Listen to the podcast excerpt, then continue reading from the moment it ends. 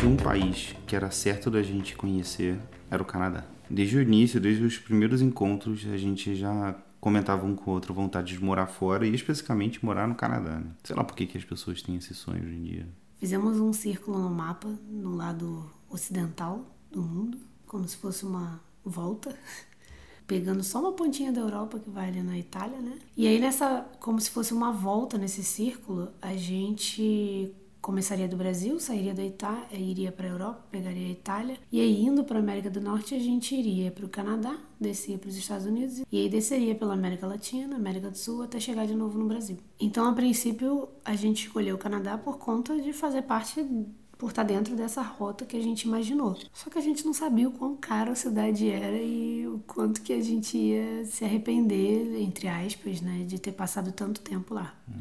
Até então, a gente tinha definido que a gente queria sempre passar o máximo do visto de turista em cada país. E, para quem não sabe, o Canadá e os Estados Unidos, o visto de turista é até seis meses. Então, a gente foi para lá pensando que a gente ia ficar quase seis meses. Foram cinco meses e alguns dias, quase meio, quase seis meses, né? Uhum. Mais um erro que a gente considerou, pelo menos pra gente. Não necessariamente esse vai ser um erro para você, mas para nós dois a gente considerou que o erro foi tanto pelo valor da cidade, da cidade ser cara, isso porque a gente está falando de das grandes cidades do Canadá, Montreal é a cidade mais barata. Ainda assim foi caro pra gente, né? Mas em questão de tempo, pra gente a gente sentiu que seis meses, cinco meses é bastante tempo. A gente já estava no quarto mês, acho que a gente já estava com aquele sentimento de, putz, quero ver uma novidade. E eu acho que assim, pelo menos na minha opinião, uma cidade que tem muita coisa para você fazer te deixa cada vez mais ansioso e dá aquele fomo, né? Que é o fear of missing out, que é o medo de estar tá perdendo alguma coisa, né? A ansiedade de, putz, eu tenho tanta opção para fazer, qual que eu vou fazer hoje? Tinha realmente muitas ofertas, muitos eventos, inclusive no inverno a cidade não para, continua tendo eventos inclusive ao ar livre, e aí a gente não nunca sabia, assim, considerar o que, que a gente deve fazer, o que, que a gente não deve fazer. E sempre tem aquelas pessoas que falam, putz, você veio pra cá e não foi ainda no show das luzes da Notre Dame? A gente não foi. Não foi em Quebec, a cidade mais bonita daqui. Não visitamos metade do... Isso porque quando a gente chegou, a gente achou que fosse ficar. A gente acho que ia dividir entre dois meses e meio em Montreal e dois meses e meio em Toronto, né? Ou outra cidade... Na verdade, a gente queria pra, pra, pra outra costa. Não seria Toronto, não. A gente iria para outra costa para conhecer Vancouver, conhecer uhum. Banff, conhecer ali o Rock Mountains, aquele tipo de coisa, e depois voltaria para é, conhecer Toronto, porque a nossa passagem de saída era em Toronto. Verdade.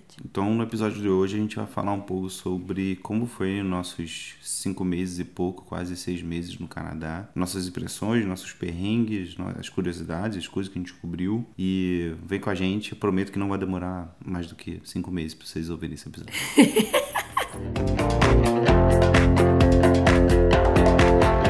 cara, o nosso primeiro problema que, que a gente percebeu que ia rolar por conta do tempo excessivo ou do longo tempo que a gente ia ficar no Canadá foi na imigração de cara, quando a gente colocou na maquininha que a gente ia ficar lá 150 dias, que a maquininha dizia, né? Eu não falava, não perguntava em meses, quanto tempo você vai ficar, então qual é a data de saída? Ela dizia quantos dias você vai ficar. A gente teve que calcular ali na hora e ficou até meio assustado, tipo 150 dias. E aí a gente percebeu, a gente ganhou um papelzinho quando a gente foi explicar pro cara no final da imigração ele ficou tipo, como assim? Você vai ficar de vacations por cinco meses? E a gente ficou numa situação tipo, pô, sim. Aí ele mandou pra uma outra mulher que fez as mesmas perguntas, perguntou o que, que a gente ia fazer por lá. E aí, não sei, alguma coisa que a gente respondeu. Então ela achou que a gente estava com. Desconfiou da gente alguma coisa e mandou a gente pra uma salinha, pra uma outra sala. Na verdade, não era uma salinha, era um salão que tinha um. Ele, visualmente, ele parece um banco, sabe? Então tinham aquelas cabines com várias pessoas, assim, com uns vidros e tal. E aí você pegava uma senha e esperava a sua vez para ser atendido e era basicamente as mesmas perguntas de sempre, né? O que, você veio fazer aqui, de onde você veio, quanto você tá trazendo de dinheiro e tal. Demorou umas duas horas pra gente ser atendido. E a gente tava, começou a ficar tranquilo, né? Tipo, eu tava super nervosa de achar que a gente ia falar alguma besteira, eu deixei, entreguei na mão de Pablo. Eu comecei a ficar nervosa quando eu vi duas pessoas sendo deportadas. Pensando hoje, teria sido a melhor opção, né? Nossa, teria agradecido muito. Assim, por um lado, a gente não teria conhecido as pessoas que a gente conheceu, mas por outro lado, a gente teria, teria economizado uma grana pra gente. Né? Não, e ainda pelo outro lado, se a gente um dia fosse voltar pro Canadá, sempre ia ter um problema com a imigração. É, ia estar na lista negra ali, provavelmente. E detalhe, que enquanto a gente estava lá, a nossa, a gente não tinha pego a nossa mala de que estava despachada. Então a gente ficava também preocupado, tipo, caraca, será que alguém pegou a nossa mala? Será que estão guardando? Enfim, isso acabou enrolando um pouco, mas no final das contas, depois das duas horas, o cara fez três, quatro perguntas pra gente, as de sempre. Perguntou de onde que a gente estava vindo. E como a gente falou que a gente estava vindo da Itália, e a gente ficou três meses na Itália, a gente ia ficar cinco meses ali. Eu acho que ele se tocou que a gente estava num, num ano diferente mesmo, sabe? Tipo, ah, vocês estão numa férias de longo prazo, sei lá como que ele julgou que a gente estava. Mas a gente também não podia ficar falando para ele que estamos tentando um trabalho pela internet, sabe? YouTube, coisas que aí pode confundir. O cara pode achar que a gente quer, vai querer ganhar dinheiro ali também, né? Ah, vocês estão tentando fazer dinheiro online vão tentar fazer dinheiro aqui também de forma irregular. E aí ele, ele perguntou quanto dinheiro a gente tinha, perguntou a data que a gente ia embora e foi isso. Aí ele liberou a gente e a gente pegou a nossa mala, que não foi roubada, deu tudo certo. E na hora de, inclusive, da gente ir para casa, né, pegar o ônibus, na fila para poder comprar o cartão, o ticket do metrô e ônibus, né, o passe de transporte deles lá, a gente acabou ganhando de um cara que tava indo embora o passe dele lá, tipo, ele tinha comprado uma diária para poder usar ilimitadamente trem e, e, ônibus e qualquer transporte e ele tava indo embora, falou, ah, não vou mais usar isso, vou dar para as pessoas. Ele começou a distribuir lá diária de trem, metrô e foi ótimo, a gente pegou de graça e conseguimos chegar à nossa primeira residência.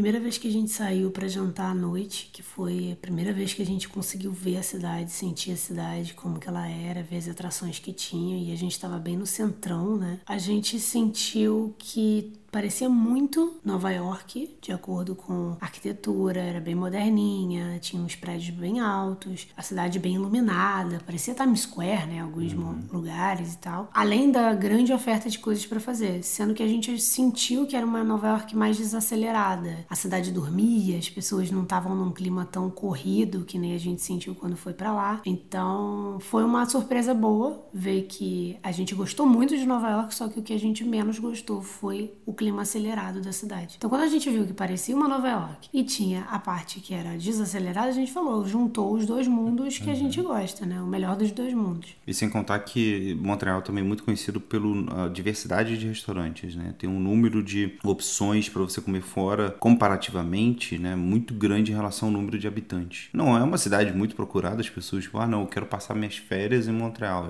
Normalmente mais uma cidade ali no caminho, né? Você vai, sei lá, para Toronto, vai para Quebec, aqueles lados ali, e também passa em, em, Montreal, que fica, é uma cidade no meio ali, fora Ottawa, né, que é a capital também é próxima. Então, não é uma cidade com uma busca muito grande, assim, a gente via turista, mas é, para quem veio da Itália no verão, né, a gente praticamente em Montreal não vê turistas. Então, comparativamente, era bem mais tranquilo pra gente com relação a isso. A gente poder entrar numa cafeteria, num restaurante que a gente tinha gostado e não ser empurrado por alguém que tá na fila atrás da gente, tipo, eu quero comprar alguma coisa. A gente passou muito por isso em Nova York, né? Então, as primeiras impressões de Montreal foram muito positivas. Essa questão de ter muitos restaurantes na cidade, não só restaurantes da cidade locais, são tem muitos restaurantes lá você consegue encontrar comida do mundo inteiro. Tem comida vietnamita, comida coreana, comida japonesa, comida espanhola, comida mexicana, brasileira. comida brasileira. Tinha algumas poucas churrascarias que a gente viu por aí, além da padoca. Isso se deve principalmente ao Canadá no geral, não só Montreal, ser muito aberto para imigrantes, né? Tem um programa de imigração muito bom. Hoje em dia eu não sei mais como tá esse programa, mas o lance é, o Canadá é feito de imigrantes. Tem muitos imigrantes que vão para lá, principalmente assim, não tanto em Montreal, né? Porque por conta da, da língua francesa, mas muitos chineses, muita gente, muita gente até da Ásia, né? Vai para o Canadá em si para investir e abrir empresas, né? E aí por conta disso tem gente de todo mundo e a culinária é uma coisa muito diversificada, variada. A gente encontrava muitos restaurantes, não só restaurantes de comidas do mundo inteiro, mas no mercado a gente encontrava pão indiano, uma cacetada de molhos da, da Ásia. É, o que você quisesse cozinhar, praticamente você poderia encontrar ali. E não só você encontrava em supermercados eh, grandes, como de grandes redes, sei lá, tipo Walmart, que a gente nem chegou aí, aliás, no Walmart. Uhum. Mas é, também tinha alguns eh, supermercados menores de bairro que eram, eh, eram de países específicos, né? Então tinha o, o mercado português, o mercado asiático. A gente ficou perto de alguns mercados, inclusive um chinês que era muito bom, era bem grande, tinha uma variedade muito boa. E como a gente estava querendo fazer algumas comidas, tipo lamen, sabe? que é o miojo, na verdade, que a gente fez em casa, e, e lá tinha algumas é, boas variedades para isso, tanto que a gente ficava perdido, assim, tinha muito mais coisa, muito mais tempero, muito mais massa e produtos que a gente imaginava que fosse ser necessário, sabe? Coisa bem realmente de, de supermercado de, de um outro país, cara. Você entrava ali, inclusive tinha atendente que não falava nem francês nem inglês, só falava chinês. Inclusive os mercadinhos portugueses que a gente foi no, no Platô, Montreal, né, que é o bairro, a gente conseguiu encontrar farofa, a gente encontrou paçoca, tapioca, mate, suco de maguari, de maracujá, batata palha. Então foi um paraíso pra gente que estávamos há três meses longe de casa, longe dessas comidas. A gente que é viciado em mate, batata palha, tapioca e farofa, gente, ou seja, tudo, a gente conseguiu encontrar bem, né? A gente foi bastante vezes nesse mercado. Até pão de queijo. Tem até aquele pão de queijo forno de Minas, né? Que é não tá pagando a gente, mas Aqueles bolos instantâneos também. É, tinha, tinha boas opções, assim, dava pra você matar a saudade. E, particularmente, aqui já fica a nossa opinião, tá, gente? A não ser que sejam algumas comidas bem elaboradas, se você tá com saudade de casa, é melhor você comprar esses ingredientes e cozinhar com os amigos, alguma coisa, sei lá, quer fazer farofa, quer fazer uma feijoada, do que em restaurantes especializados de comida brasileira, tá? Porque. Não vai ser a mesma coisa. Não vai ser a mesma coisa, vai ser muito caro. Assim, é absurdo. A gente foi com uma lanchonete para comprar pastel e beber é, suco de maracujá, padoca o nome dela. A gente gastou tipo 40 dólares canadenses, cara, dá mais de 100 reais para comer pastel com suco, com suco sabe? Foi só isso que a gente comeu. É um absurdo, assim. Eu nunca, nem parada de ônibus no Graal, no Rio de Janeiro, você é compra um pastel e, e, o suco que dá mais de 100 reais, entendeu? E a, a comida brasileira, principalmente a parte de lanches da culinária brasileira, da gastronomia brasileira, é um ponto fundamental dela não é, não é o gosto. O ponto fundamental dela é o preço. A coxinha é o que é pelo preço que ela é, porque ela é gostosa e muito barata, sabe? O pastel, ele é gostoso e muito barato. As pessoas, quando abrem, às vezes, um restaurante no, do brasileiro no exterior, eles contam com a nostalgia do brasileiro e acham que as pessoas vão pagar qualquer coisa, sabe? Quando, na verdade, é, além da questão dos produtos de importação, é, muitas vezes os preços né, são bem, acabam ficando bem altos. Eu acho que a pessoa coloca uma margem ali para poder ganhar em cima dessa nostalgia, porque sabem que a comida brasileira é muito boa. E aí o que acontece? O restaurante não fica aberto muito tempo, ou tão precisa é, estar num ponto muito bom para poder durar ali, e as pessoas pessoas, os locais não ficam voltando lá. É só brasileiro que chega e, sei lá, a pessoa fica um, cinco dias sem comer feijão e, e, e, quer comer uma feijoada, sabe? E aí ocorre um problema, que é uma coisa que a gente reparou, que quando você vai num shopping, por exemplo, você vê aquela diversidade de, de, de ofertas de restaurantes indiano, árabe, chinês, japonês, italiano. Não tem um brasileiro, cara. Essa nossa comida é boa pra caraca. Merecia estar nesses shoppings do mundo todo. A comida mineira ali? Comida mineira, uma comida paraense, uma comida, comida nordestina, sabe? Churrasco, que seja. Não tem, não tem. Porque, não sei, tem vários motivos, né? Não, não quero ficar também sendo preconceituoso achando que é só a ganância das pessoas cobrar muito caro. Mas tá aí a dica de, de quem estiver no exterior e quiser abrir um restaurante, faça barato, pelo amor de Deus.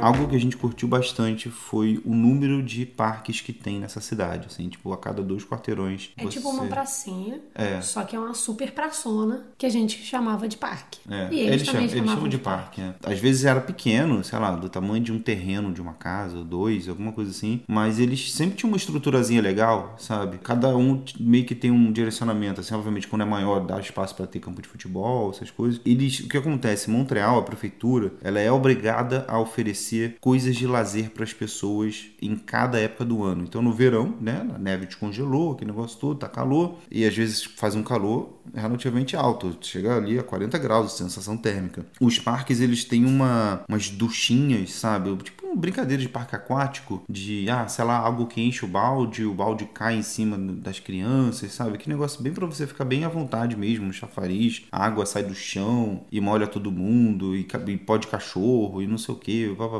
Tem todas essas coisas assim para poder dar oferta de lazer para as pessoas durante o verão e também no durante o inverno, que é num outro momento da cidade que você não, né, não vai jogar bola, não, tá tudo congelado e tal. Eles eles fecham algumas áreas com tapumes, né, um pedaços de, de madeira e fazem uma pista de patinação, pra você poder andar com seu patins de gelo ali, você brincar um pouco de rock, esse tipo de coisa. Então, os... totalmente de graça, você só precisa ter o seu equipamento, chegar lá e patinar. É, os parques ali, eles são uma atração da cidade, é muito bom e aí dá para entender por que, que é um dos lugares com a melhor qualidade de vida. E aí né, tu tinha, por exemplo, uma, uma, algo que eu reparei no inverno, as mães é, com filhos pequenos, né, ainda no, no carrinho, elas meio que faziam uns exercícios juntas, sabe? Elas juntavam no horário lá, não sei como é que elas combinavam, mas enfim. Elas se juntavam no horário e aí tinha uma, como se fosse uma personal trainer na frente, também com o carrinho na, na carregando, empurrando um carrinho e ela fala assim, gente, agora levanta o braço esquerdo. Aí levantavam o braço esquerdo para poder, tipo, aquecer, assim, jogava atrás da cabeça. Agora o direito. Agora para um pouquinho e puxa a perna esquerda, sabe? Tipo, cara, isso é, é muito, muito qualidade de vida, sabe? Porque a mulher é, é mãe, é, o filho é recém-nascido, ela precisa fazer exercício, o filho precisa passear, ela precisa de vida social, então ela tá ali, encontro, faz mais amizades e tal, encontra uma pessoa ou outra. Então, tudo é muito bom, tudo facilita essa questão de estrutura da cidade para você morar, para você ter filhos, ela é muito boa. Outra coisa que impressionou a gente foi a quantidade de bibliotecas públicas espalhadas pela cidade e cafés que a gente poderia trabalhar. A gente, na verdade, só chegou a tentar trabalhar acho que em três ou quatro, não sei, cafés, mas não me lembro agora o certo, mas a gente acabou gostando muito de um próximo lá de casa, que era o Chaca Café, né? Era uma boa coisa porque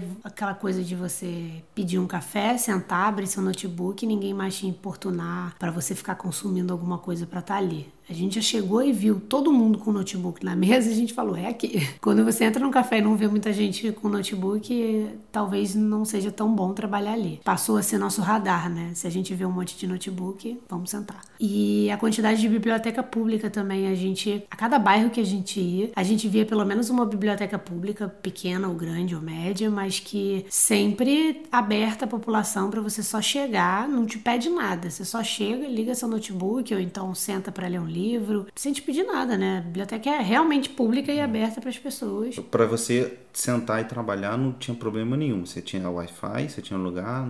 Agora, obviamente, para você pegar um livro emprestado, pegar uma revista, pegar um DVD, aí você deveria ter um cadastro. Não, mas se você lê na biblioteca, não. Só não, se quiser isso, levar para casa. Se quiser levar para casa. Num domingo a gente chegou na biblioteca e falou: quer saber? Vamos sentar aqui e vamos ler umas revistas. A gente ficou lendo revistas de viagem, você lê um livro inteiro, né? Uhum. Foi, foi, ótimo. foi ótimo. Cada biblioteca ela tem uma pegada diferente, assim, elas não são iguais, né? A gente viu uma que acho que é a maior de todas, é a Bank, né? Que ela tinha, assim, CD, tinha fita de VHS, de filme, tinha box de séries, tinha muita coisa, assim, jornal antigo. Foi muito bacana a gente, a nossa experiência com essas bibliotecas. Acho que a gente foi trabalhar hoje. Umas quatro. Umas quatro ou cinco por aí. Né? Todos os bairros que a gente ficou, a gente ficou ali em três bairros, a gente conheceu pelo menos uma. E algumas a gente conheceu no centro, né? A gente foi até o centro para conhecer a biblioteca. A gente acabou gostando mais de trabalhar em biblioteca, porque a gente não era obrigado a consumir alguma coisa. E era silencioso, né? A gente conseguia focar mais no trabalho. E aí nessas bibliotecas a gente levava lanchinho, né, para comer e tal. Marmitinha. E podia comer dentro da biblioteca, se é.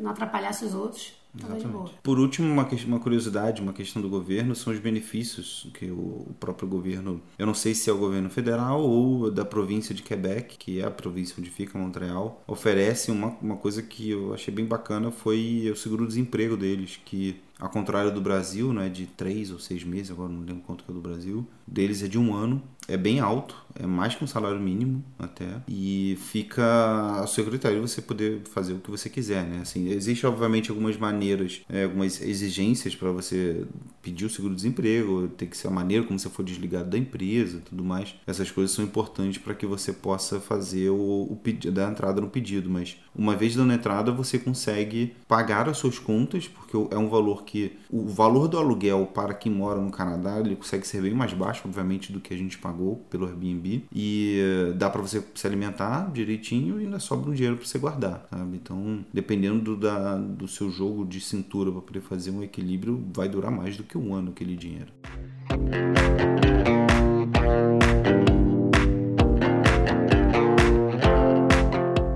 Gente chegou num momento que chegamos no auge do verão, chegamos dia 25 de julho. Nem parece que a gente um dia usou camisetinha e short naquela cidade. Que a gente passou tanto perrengue de frio, tantos meses de frio que nem parece que chegamos no verão. Mas então chegamos na alta temporada e já tínhamos visto a dificuldade antes de chegar de fechar um Airbnb por lá. Tava tudo muito caro. Acabamos fechando no começo uma parceria com um hotel que salvou quatro noites de estadia pra gente, mas depois a gente acabou ficando um mês numa casa onde a gente pagou mais ou menos 5.500 reais para um mês. Então, tipo, foi absurdo que a gente pagou. Um apartamento normal, não tinha nada demais, assim, não era nenhum luxo, era o mais barato que a gente conseguiu. É, o apartamento inteiro foi o mais barato que a gente conseguiu. E a gente descobriu, assim, em cima da hora que algum dia de julho, talvez o primeiro dia de julho, as pessoas decidem se mudar, porque o contrato de aluguel lá é sempre de um ano, né? Ele é renovado de ano em ano. Então, às vezes, as pessoas não querem renovar e gostam de se mudar. Eu não sei se é um, uma tradição canadense, mas a gente descobriu que as pessoas gostam de se mudar mesmo se estiver satisfeito com a casa. Só para não ter que renovar o aluguel. Não sei, não sei explicar. Mas eles se mudam muito sempre no dia 1 de julho. Esse primeiro bairro que a gente ficou foi Outro Ramon, que foi o primeiro bairro que a gente ficou mais tempo, né? A gente ficou um mês. Para algumas pessoas ele ainda é um bairro chique, porque ele tem uma área um pouco mais afastada de onde a gente estava, onde tem umas casas muito grandes, muito bonitas. E também ele é um bairro com uma outra parte dele, que também não era onde a gente estava, ele é uma parte de judeus ortodoxos. Então, pra gente foi uma experiência. A gente já ficou meio assustado com o preço ali na hora, porque a gente já estava vendo que não, não ia rolar apartamento inteiro, então a gente teve que abaixar o nosso nível de exigência e topar ficar num um apartamento compartilhado, né, num quarto nosso, num, numa casa, um apartamento compartilhado, mas que mesmo assim a gente não estava achando boas opções. De última hora, assim, quase acabando nossa estadia no apartamento desse que a gente estava, que foi caro, a gente resolveu colocar, fazer uma proposta de né, um pedido de redução de valor para as pessoas que estavam um pouco acima do nosso orçamento para que ele ficasse dentro e assim contando, beirando o limite. beirando o limite contando com a simpatia das pessoas já que a gente ia ficar quatro meses nessa próxima casa né? Demos sorte de ter conseguido na verdade duas ofertas né? A gente acabou uma demorou muito para responder a gente, a gente acabou topando primeiro com uma que foi mais rápida e a gente estava com pressa a gente não tinha certeza se a outra ia fechar ou não e a gente foi para poder ficar quatro meses na casa da Charlotte do Johnny e do Alphonse. Foi nossa família até janeiro até a gente ir embora. Foi a melhor decisão, eles foram os melhores rostos até agora. Mas era um gato e um casal de 25, 26 anos. Ele americano, ela canadense. A gente ficou mais do que o que a gente pretende ficar nos países só naquela casa. Exatamente. Foram quatro longos meses naquela casa, mas demos sorte de o apartamento ser ótimo, uma estrutura ótima, o quarto era maravilhoso pra gente, a gente tinha quase que uma sala privada só pra gente, tinha tudo que a gente precisava, nunca deu, deu ruim uma vez só o Wi-Fi resolveu não funcionar, mas foi tipo a cidade inteira ficou sem internet.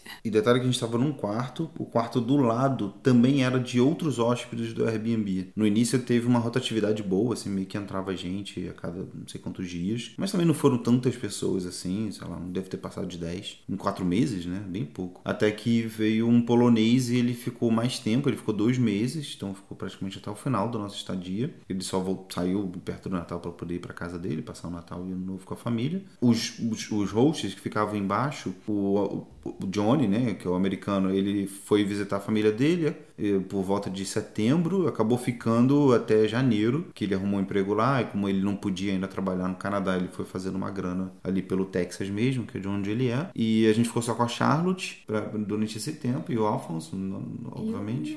E o Jacek, que é o polonês. Também foi ótimo, mas aí quando não chegou mais ou menos próximo ao Natal, o Jacek saiu, e a Charlotte foi visitar o Johnny lá no Texas, e a gente ficou cuidando a gente ficou pais de pet. Pais de pet do Afonso. É, do gato de 7 anos, fofo e mimado. Eu já quero ter um gato depois dessa experiência, porque ele era muito fofo. A gente reclamava dele no meio da noite, mas é.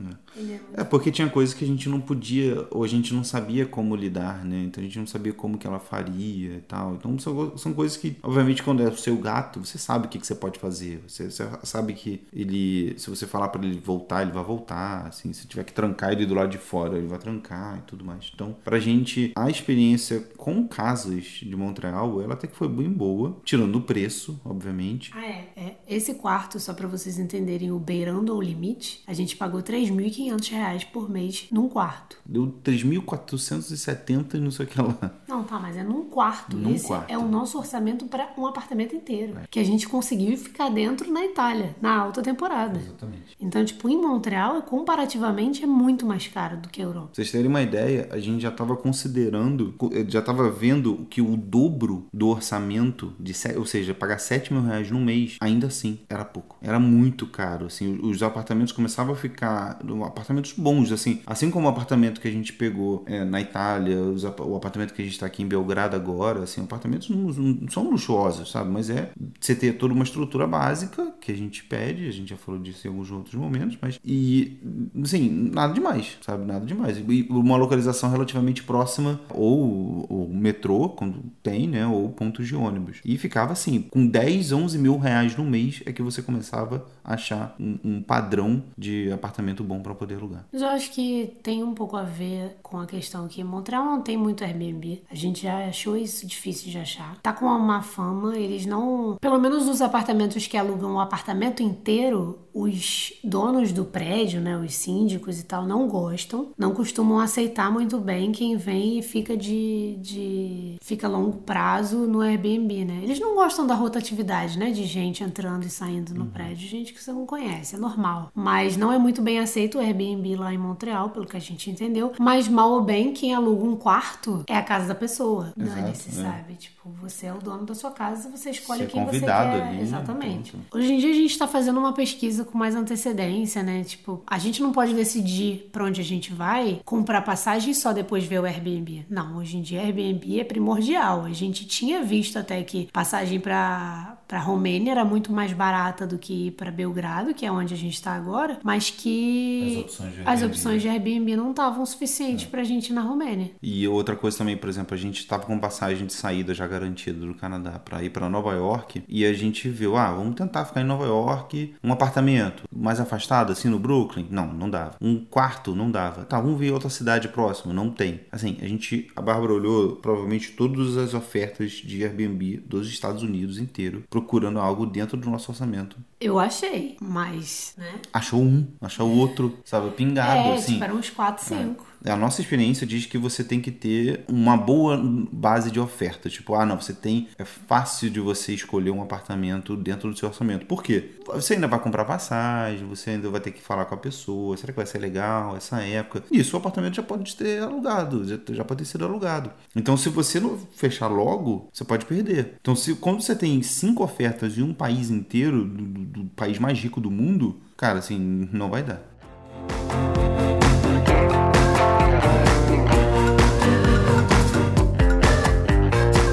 Nossa experiência de ficar em quarto, ela, apesar de ter sido muito boa a relação com os hosts e com os outros convidados da casa, né, com os outros hóspedes, não quero, sabe assim, sempre que A longo consigo- prazo, não, né? É, eu acho que por pouco tempo sim, em Roma a gente chegou a ficar no quarto, né, por uma noite só. Eu acho que até um mês dá. Mas mais que isso. É porque você, a gente começou a ficar, tipo, com borrado de coisa de, de república, sabe? Pra- Clima de república, assim, tipo, pô, o cara fez janta e ainda não lavou a louça e eu preciso da panela pra poder fazer minha comida. Sabe? Essas coisas, assim, que, cara, eu não queria passar por isso, entendeu? Tem momentos que a gente não tá muito sociável, tá meio tipo de mau humor, quer ficar na nossa, não quer ter que falar inglês, tem que fritar a cabeça pra falar inglês. E aí a gente quer ir na cozinha beber uma água, estão os dois hosts lá na cozinha bebendo água, é, fazendo, sei lá, qualquer coisa. E aí a gente chega lá e eles puxam papo. Então, tipo, às vezes uma coisa que era só pra pegar uma água, coisa de dois segundos e voltar, demorava 10 minutos conversando e tentando se livrar daquela conversa pra voltar e ver a série com você na sala, né? Tipo, então tem coisas que às vezes a gente não quer ser sociável, quer ficar na nossa e não consegue, né? Então, Exato. nem sempre. Exato. Quando você está convivendo, é, é, vira um, um, senso comunitário, entendeu? Em compensação, a gente ficou meses sem comprar papel higiênico, sem Sim. comprar óleo, sabe? sem comprar sal.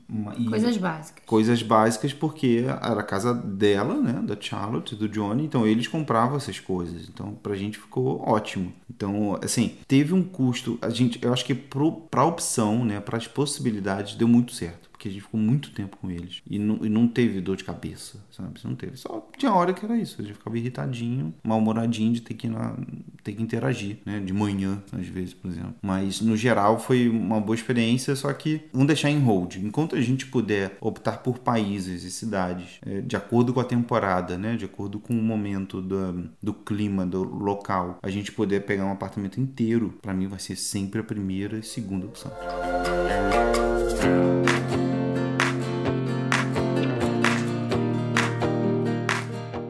Relação ao povo canadense, a gente acabou não tendo tanto contato com a galera canadense mesmo, local. O maior contato que a gente teve foi com os nossos hosts, que um era americano e ela era dona da casa, ela era canadense, de Montreal. Só que a gente sentiu uma certa tá. Porque assim, quando você vai num restaurante, quando você vai num bar, quando você vai no supermercado, você sente um pouco como que a pessoa te trata, como que as pessoas são dando bom dia, que não sei o quê. E a gente sentiu uma certa coisa mais fechada, né? Eles são um pouco mais fechados, mas quando você conhece eles, quando você vira amigo deles, eles te dão mais intimidade, eles se abrem mais. Sentimos uma certa frieza no atendimento do mercado, no atendimento do, do, do restaurante, do bar. Bar não tanto, né? Mas restaurante sim. É, e, e, eu acho que também foi um, o único lugar até agora, o único país, em que quando a gente falava de onde a gente era, as pessoas não abriam um sorrisão, né? Porque, tipo, na Itália era muito positiva a, a, a resposta das pessoas quando a gente falava que era do Brasil. E aqui, na Sérvia, também está sendo, assim, na Sérvia é muito mais, né? ainda mais positiva. Aí as pessoas se abrem, né? mas dão um sorriso absurdo. Como se tivesse vindo uma, pira, uma piada na cabeça delas, sabe? Tipo, por que você tá rindo? A gente fica até meio bolado, assim, mas é simpatia mesmo pelo país. E no Canadá as pessoas meio que. Acho que também por ter tanto imigrante, já deve ter visto tantos brasileiros né, ao longo da vida. E não sei qual é a impressão que eles têm. Então acho que de certa maneira eles ficavam um pouco mais fechados pra gente. Como a gente já falou, Montreal é uma cidade que fica na província de Quebec, que é uma província francesa, onde o francês, é, na verdade, assim, é uma, uma província de origem francesa, onde o francês é a língua oficial e o inglês é a língua secundária. E não é raro você encontrar pessoas, quebecois, né, os nascidos em Quebec, que não sabem falar inglês. É, e até os que falam inglês, eles têm um, você percebe um sotaquezinho ali de, de, de quem, quem fala diferente, e o francês deles não é o francês de, de quem estudou na França, de quem se formou, de quem tem referência. Tem até um vídeo que é uma piada entre eles, entre os brasileiros, eu acho, né? Não sei. Que um parisiense chega em Montreal e tenta falar francês e não consegue se comunicar de jeito nenhum. A Bárbara teve dificuldade no início também, né?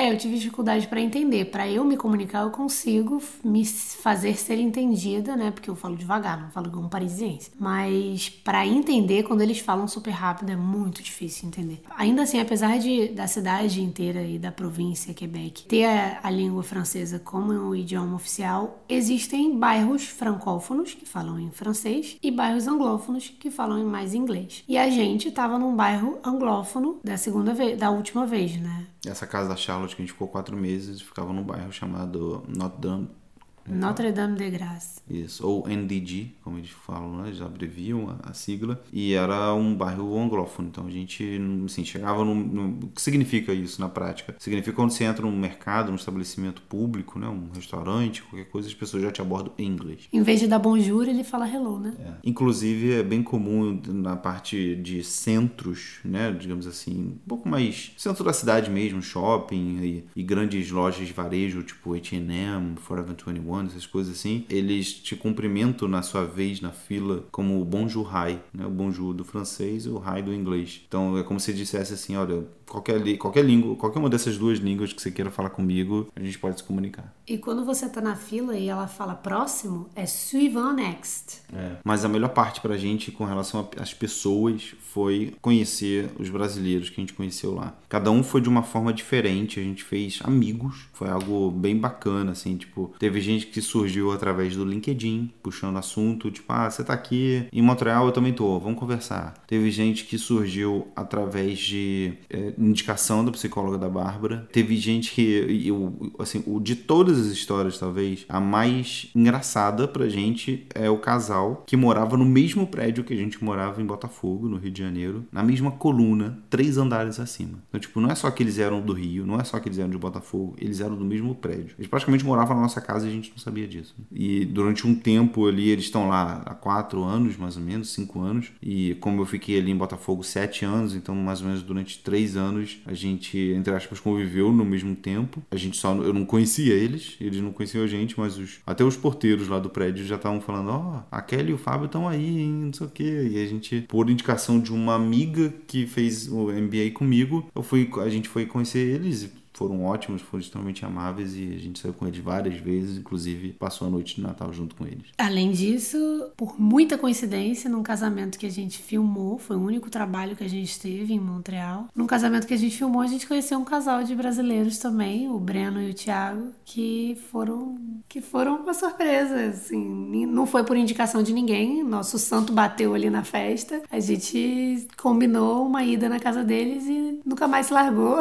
Eles são super queridos, a gente. Todos ali é, a gente vai levar pra vida, né? Esses essas pessoas que a gente conheceu em Montreal viraram amigos pra, pra vida, né? Se a gente voltar em Montreal, a gente vai querer ver cada um deles. Se eles forem pro Rio, a gente vai querer ver cada um deles. Se a gente se encontrar no meio do mundo. Então, pra gente foi um agrado muito grande poder conhecer esses brasileiros todos, porque são pessoas que poderiam ser aleatórias na nossa vida, né? Assim, imagina que você tá num, na mesma cidade, você não, convidaria alguém, falaria para um amigo seu aleatoriamente, ah, me apresenta algum amigo seu pra gente poder conversar, sabe? Não, não existe isso isso. Não existe uma roleta russa de amizade quando você já está no, no, mesmo país que a pessoa. Mas quando você está fora do seu país, os laços eles ficam mais evidentes, né? Então, brasileiro, sou você é brasileiro, eu sou brasileiro. Obviamente que quando é da mesma região, mesmo, da mesma cidade, fica talvez você tenha um pouco mais em comum. Mas o fato de ser brasileiro por si só já é interessante, porque às vezes você quer tirar alguma dúvida, você está com alguma pendência, você está querendo fazer alguma coisa que é bom quando você fala alguém que tem a mesma cultura que que você, né? Vem do mesmo lugar que você. Então você pergunta, tipo, aqui tem SUS? Sabe? Não tem como você perguntar isso para um, um americano que tá longe de ter SUS. Quando você quer saber, tipo, onde vende farofa, como é que você vai perguntar para um canadense se tem farinha de mandioca, sabe? No mercado? Eles não, não vão conseguir. Eles não têm ideia do, do que, que é isso na nossa cultura, entendeu? Então, pra gente fica uma, uma lição, né? Um, um aprendizado muito grande de o quanto que a gente deu sorte com brasileiros também. A gente sabe que, obviamente, tem pessoas de tudo quanto é tipo tipo, principalmente morando fora do, do Brasil, né? às vezes a pessoa fica um pouco mais distante né? da realidade do cenário brasileiro e tudo que ela acompanha é pela internet, né? então a sua opinião assim fica bem enviesada. Mas a gente deu muita sorte e a gente recomenda muito sempre que vocês puderem. Olha, se você vê um brasileiro, tá no exterior, cara, assim, dá um oi para ele, sabe? Puxa um assunto, fala alguma coisa. Às vezes a pessoa tá há semanas sem falar português, entendeu? Há meses sem falar português. Então você poder levar um pouco de familiaridade de língua para ele que está morando fora é bem legal.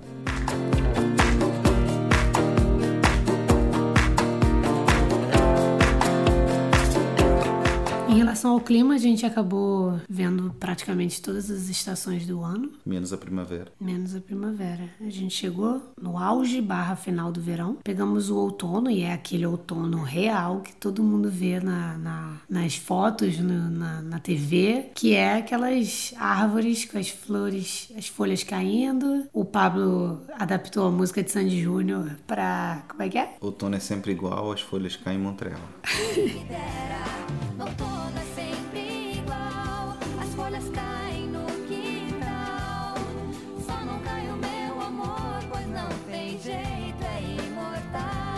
A gente até pegou de souvenir, né? Dentro dos nossos caderninhos tem é. algumas maple leaves. Fica muito bonito a cidade no durante o outono, mas a gente gostou mais do, foi do inverno, de, em questão de beleza, né? A cidade fica muito bonita, toda cheia de neve. Vimos neve pela primeira vez, nunca tínhamos visto neve caindo. O Pablo já tinha visto neve já no chão, né? A gente tinha visto junto neve na montanha, na Patagônia, lá no alto, bem longe, mas a gente neve caindo mesmo, né? Tipo, Esqueceram de Mim, que é a minha referência de filme com neve, a gente nunca tinha visto. A gente viu pouco depois dos aniversários, né? Foi no início de novembro. E foi lindo, assim, cara.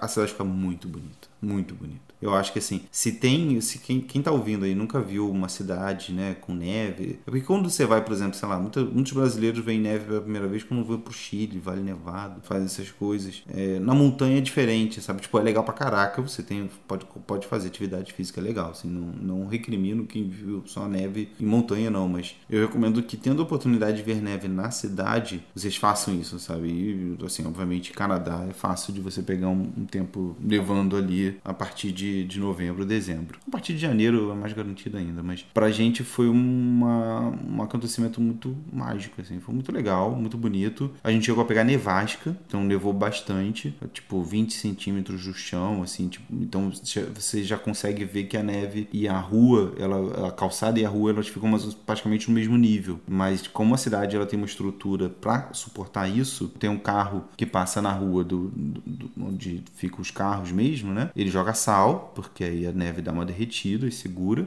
e, e não fica deslizando, não, não forma uma, uma, camada de gelo. E na calçada passa um carrinho menor também, todo fofinho assim, jogando sal para que as pessoas possam andar. Você, pelo que explicaram pra gente, você é obrigado a limpar a, sua, a entrada da sua calçada, da sua porta até a calçada. Também existe na cidade, assim, ela faz muito frio. Né? A gente vai falar do, do frio já já, mas para você evitar toda hora ficar saindo e, e vendo neve, existe todo um mundo underground, sabe? Que é um, uma, um subterrâneo mesmo, como se fosse um shopping, que às vezes, por exemplo, você pega um, um, metrô, você sai da estação de metrô, ao invés de você subir, né, até a calçada, até a rua, você ali mesmo, naquele mesmo nível, tem uma entradinha à sua esquerda, à sua direita, e é como se fosse um shopping e você vai andando e você consegue fazer um caminho, às vezes, que pode chegar no seu prédio, um prédio comercial onde você trabalha. Então você, aí você já sobe no seu prédio, nem passou pela rua e já vai trabalhar, desce para poder almoçar depois e almoça por ali mesmo também no underground, como eu falei, é um shopping, então tem praça de, de alimentação. E depois, no final do dia, você vai embora, você pega o seu metrô. Você nem vê a neve ali na cidade. Você só vê quando, obviamente, não tem o underground até os bairros, digamos assim, residenciais.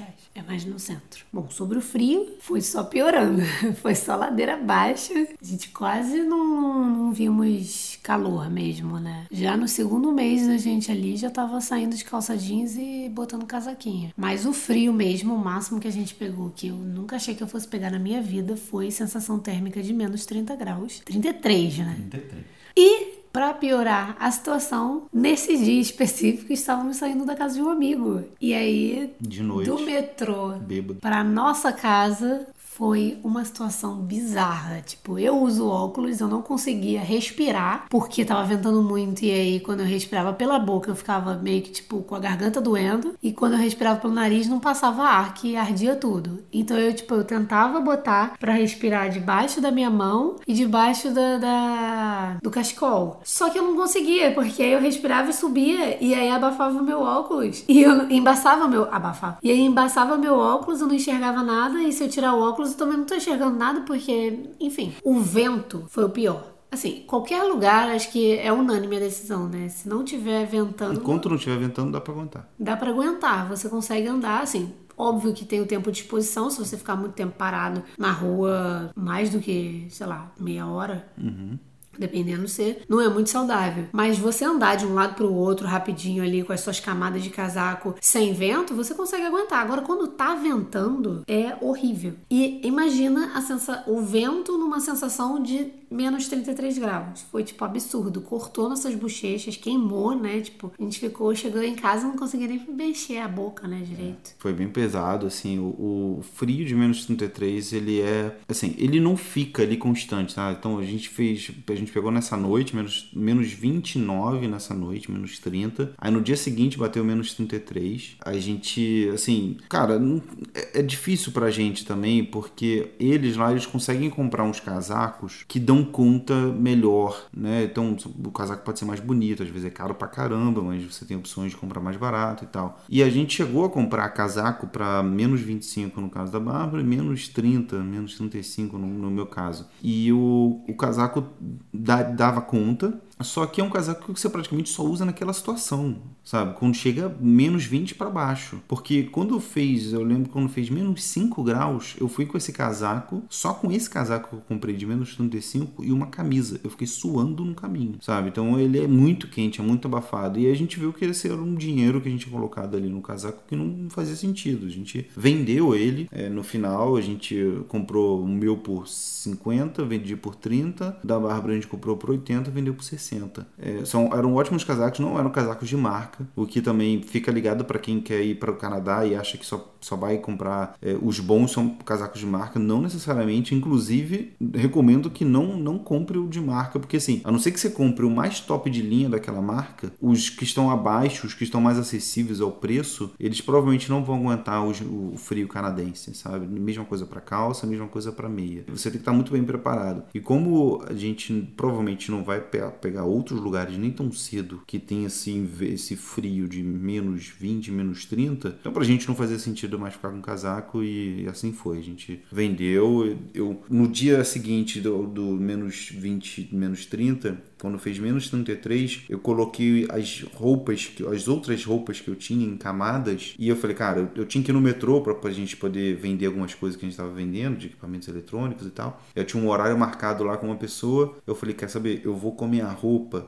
com, sem o meu casaco forte, eu vou só em camadas. Eu peguei umas 3, 4 camadas ali de, de camisa, duas camadas de calça, duas meias e fui, sabe? E deu conta, assim, para você ir e voltar, dá conta. Eu não fiquei é, do lado de fora parado, mas também não ficaria mesmo que eu tivesse com um casaco grande, sabe? Não é para isso, é perigoso para sua saúde. Para mim deu certo, eu tomei a decisão, falei, cara, quer saber assim, nem eu vou vender esse casaco mesmo porque não faz sentido. Se eu, se a gente tiver, por exemplo, aqui na Sérvia e por algum motivo começar a fazer menos 15, menos 20, é, como a última vez que aconteceu foi há três anos atrás, parece que fez menos 17, a gente sabe que se a gente colocar camadas aqui de roupa, a gente vai dar conta. É só não ficar exposto muito tempo. Uma outra coisa sobre o inverno canadense é que a quantidade de luz durante o dia é tipo cada vez menor conforme o inverno vai avançando. Então, no meio do outono, assim, primeiro que a neve e o frio absurdo veio no meio do outono, né? Uhum. Não era nem inverno. Mas o inverno começa o quê? Dia 21 de 21 de dezembro. Dezembro. Então, tipo, a gente viu neve dia primeira semana de novembro. de novembro, exatamente. E já fez aquele frio todo, né? Antes do inverno, a gente pegou esse menos 33. Uhum. Foi antes do inverno começar. Mas enfim, já no meio do outono, o, o sol nasce, começa a nascer a partir de sete e meia, né? Uhum. Antes disso, completo tudo escuro. E aí, quando dá três e meia, o sol começa a se pôr. Então, assim, não tem nem 12 horas de sol. São 7 horas de sol, às vezes 8 horas de sol durante 20 24 horas. Isso não é nada. Dava um certo, assim, buga a gente, né? Porque a gente veio da Itália, que 9 horas da noite ainda tava claro na, no, no, verão, no né? Verão. E aí no inverno, no Canadá, que também é aqui, né? Na Europa, onde hemisfério a gente tá. Norte, como é, todo. hemisfério norte. O sol se põe 5 horas da tarde, 4, 4 3 e meia. É um pouco comum você ver as pessoas mal-humoradas no inverno e acontece muito suicídio, né? As pessoas ficam muito depressivas e algumas se matam porque não aguentam o inverno super rigoroso. Realmente, se você para para pensar que quase a maior parte do, do, do ano você não tem muita luz solar e a maior parte do ano faz frio, porra, é difícil, né? Ficar feliz. É. o que aconteceu com a gente é que, como a gente já falou no episódio passado, eu senti um pouco, talvez, isso juntou e me deu um pouco de, de tristeza, né? Não sei se isso afetou nosso humor, mas a gente começou a tomar, fomos obrigados a tomar vitamina D para melhorar nosso humor e realmente ajudou bastante. Se você sair 8 horas da manhã ou antes disso para trabalhar e voltar depois das 4, você não vê a luz do dia durante meses bem é puxado. É bem puxado. É. Então pra gente a experiência com o inverno, ela foi, assim, não foi muito agradável. Existe um inverno que a gente espera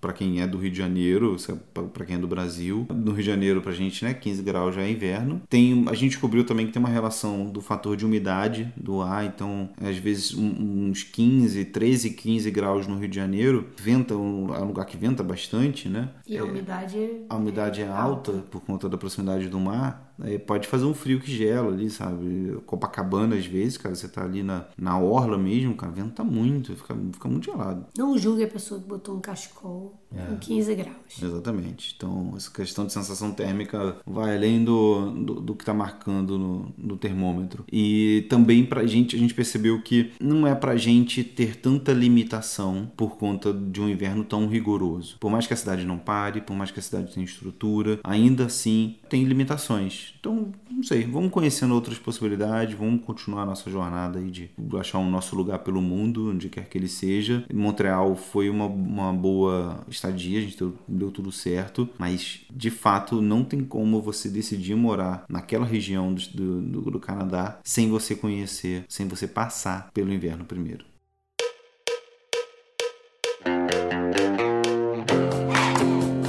concluindo a nossa opinião sobre como foi morar no Canadá por cinco meses e pouco. Foi muito tempo pra gente, foi mais do que deveria ter sido, foi muito caro pra gente e mesmo que tivesse durado um mês, teria sido já caro. Então a gente ficou vezes cinco isso. Por conta dessa cidade a gente acabou baixando o nosso orçamento mensal. Exatamente. Agora em Belgrado a gente já diminuiu o nosso orçamento para poder correr atrás né, disso. E no próximo país a gente também vai tentar maneiras de, de diminuir esse custo. Eu acho que vale muito a pena para os nômades conhecerem um pouco da cidade, porque é uma cidade que respira arte, é uma cidade que respira vida, você tem muita coisa para se fazer, principalmente no verão. No inverno também tem coisa, mas né, por todas essas questões aí que você às vezes fica um pouco mais travado por conta do frio, obviamente que o, a primavera e o verão vão ser meses melhores para isso. Em questão de estrutura para nômades digitais, a gente super indica. É uma cidade excelente, não, não tenho do que reclamar, a não ser o preço. Não é muito acessível para a galera nômade que tem um orçamento mais apertado, que é o nosso caso, uhum.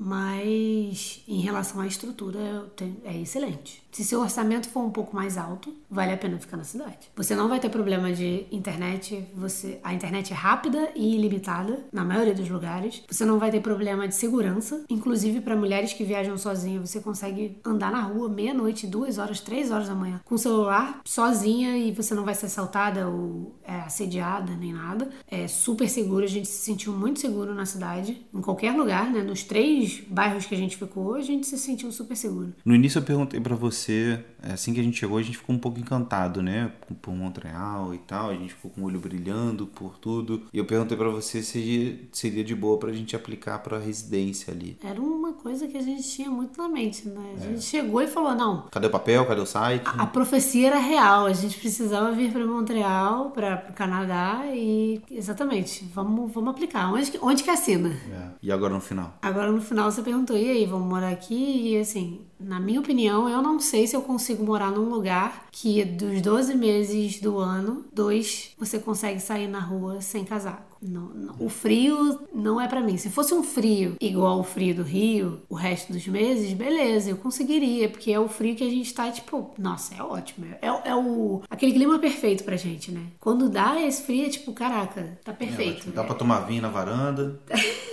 Tá perfeito, mas o frio do, dos outros meses é muito frio. É muito frio. É, fica puxado pra gente é, lidar com essas coisas todas. Mas eu não, ainda para mim não tá descartado completamente a busca da residência por lá. Só temos alguns outros cenários, algumas outras possibilidades à frente aí. Só não é o plano A. Que nota você daria para morar em Montreal durante todo esse tempo que a gente morou? De 0 a 10. De 0 a 10, considerando, considerando a moradia não, ou considerando, considerando tudo. A viagem? Considerando tudo. A vida nômade no Canadá durante 5 meses e pouco. Eu acho que eu daria a nota 7. Tá, eu também dou nota 7. É, que passa, né, na nota de escola, né? Você tá, passa na média ali, né, você tá acima da média, mas também não é nada espetacular. E aí entra toda uma questão também que eu penso assim, o quanto que o frio é ruim para você aguentar e valer a pena frente a outras possibilidades de lugares, de estilos de vida que você pode ter, entendeu? Se, se o frio fosse, se fosse tão frio assim, o frio não tem como mudar, né? Mas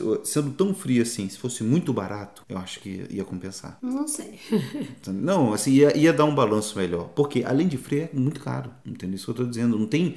para você ter o lado positivo. É, mas não é tão caro para quem recebe em dólar. Isso, é. É um bom ponto, é um bom ponto. É caro pra gente. É caro pra quem a nossa receita em real. em real. É, verdade. Pra quem, pra quem tem receita em real é um país mais caro, mas realmente... Porque você vai numa hamburgueria e gasta 30 dólares, 30 dólares pra gente é 100 reais. Seria o equivalente a eles entrarem numa hamburgueria e gastar 100 dólares. É como se fosse, se, literalmente, né? Uhum. Se invertesse os papéis. Mas a gente gasta os 100 reais em dólar canadense. Eles gastam 30, então seria como se a gente entrasse numa hamburgueria comparativamente Uhum. super esdrúxulo, 30 reais. É, até menos até. Pois é.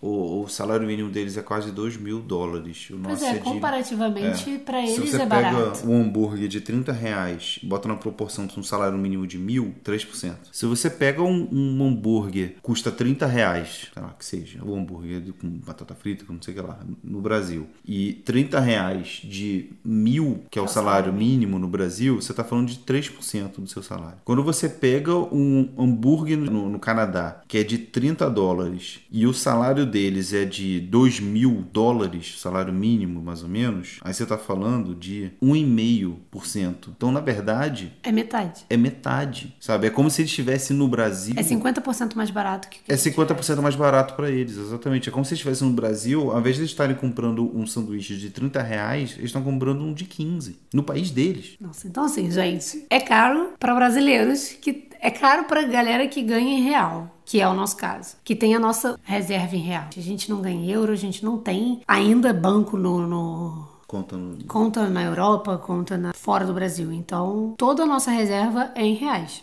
Então, sempre que a gente entra num país, a gente faz a conversão. Tanto que eu, eu questionei a a Bia e o João, né? Que eles, pô, mas mesmo assim vai ser barato para vocês se mudarem para cá? E eles falaram, não, o João ganhando em, em dólar e eu ganhando em dólar, sim. Então, tipo, vai ser mais barato que morar no Brasil para eles. Talvez seja mais barato. Então, vale a pena você imigrar para o Canadá. Agora, você ser nômade, né? Com, com suas reservas de dinheiro, fica essa, esse ponto de atenção aí.